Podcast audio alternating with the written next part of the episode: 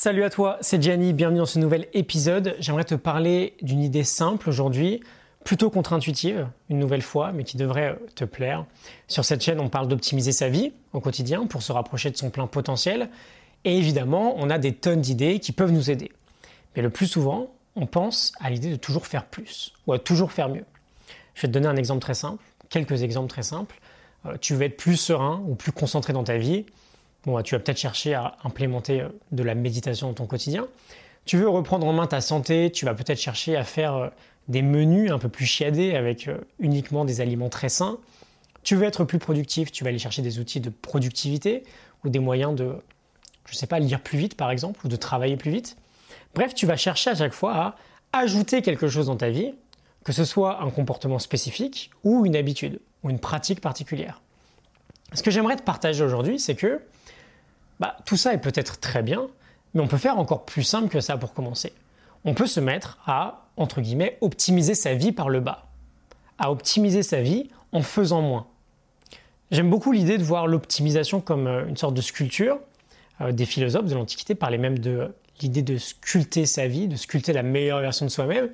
Si on veut sculpter quelque chose, par exemple dans de la pierre, on commence avec un gros bloc de pierre qui ressemble à rien, un gros carré, un gros cube, et on supprime tout ce qu'on ne voudra pas voir dans le résultat final.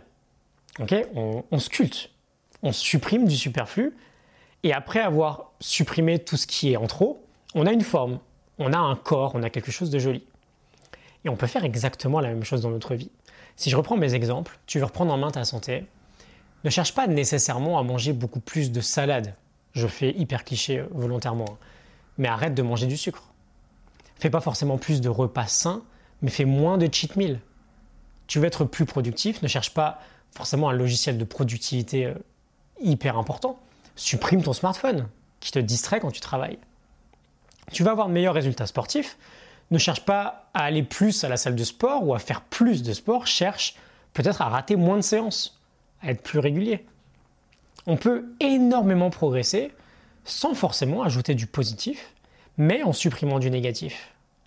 Imagine que euh, notre comportement ou nos activités dans notre journée sont représentées par différentes notes. par exemple, des notes sur 20. Et plus l'impact sur le long terme, l'impact sur ta vie de cette action-là est positif, bah plus tu vas lui attribuer une note élevée. une note sur 20 très élevée. Bon bah tu vas avoir des bonnes notes et des moins bonnes notes à la fin de ta journée. Tu auras une moyenne, évidemment. Mais si ton but, finalement, c'est d'augmenter ta moyenne à la fin de la journée, tu as deux manières de t'y prendre. Soit tu ajoutes des bonnes notes, soit tu supprimes des mauvaises notes. Et en enlevant du moins bon, ta moyenne va nécessairement augmenter. On n'est pas nécessairement obligé d'optimiser par le haut. On peut aussi optimiser sa vie par le bas. Et donc ça pose une question très simple aujourd'hui. Quel comportement ou quelle activité plus ou moins néfaste tu pourrais essayer de moins pratiquer dans ta journée? Qu'est-ce que tu peux, retirer de ta journée en fait? Comment tu peux littéralement sculpter la version de toi-même que tu aimerais un peu plus exprimer au quotidien? Et donc comment tu peux supprimer des éléments qui te tirent vers le bas plutôt qu'ajouter des éléments qui te poussent vers le haut? Et bien sûr dans l'idéal, plus on avance et plus on se met à faire les deux. Mais on peut très bien juste commencer par le bas. Et je pense d'ailleurs que c'est là qu'on devrait tous commencer en fait. Peu importe si tu ajoutes des séances de sport hyper chiadées mais que tu en manques 8 sur 10 en fait. Peu importe que euh, tu manges plus sainement si tu fais toujours autant de fast-food. Fais le tri sur le négatif et ensuite on optimise par le haut. Ok? Je te laisse réfléchir à tout ça. Euh, quel comportement tu pourrais supprimer de ton quotidien pour optimiser?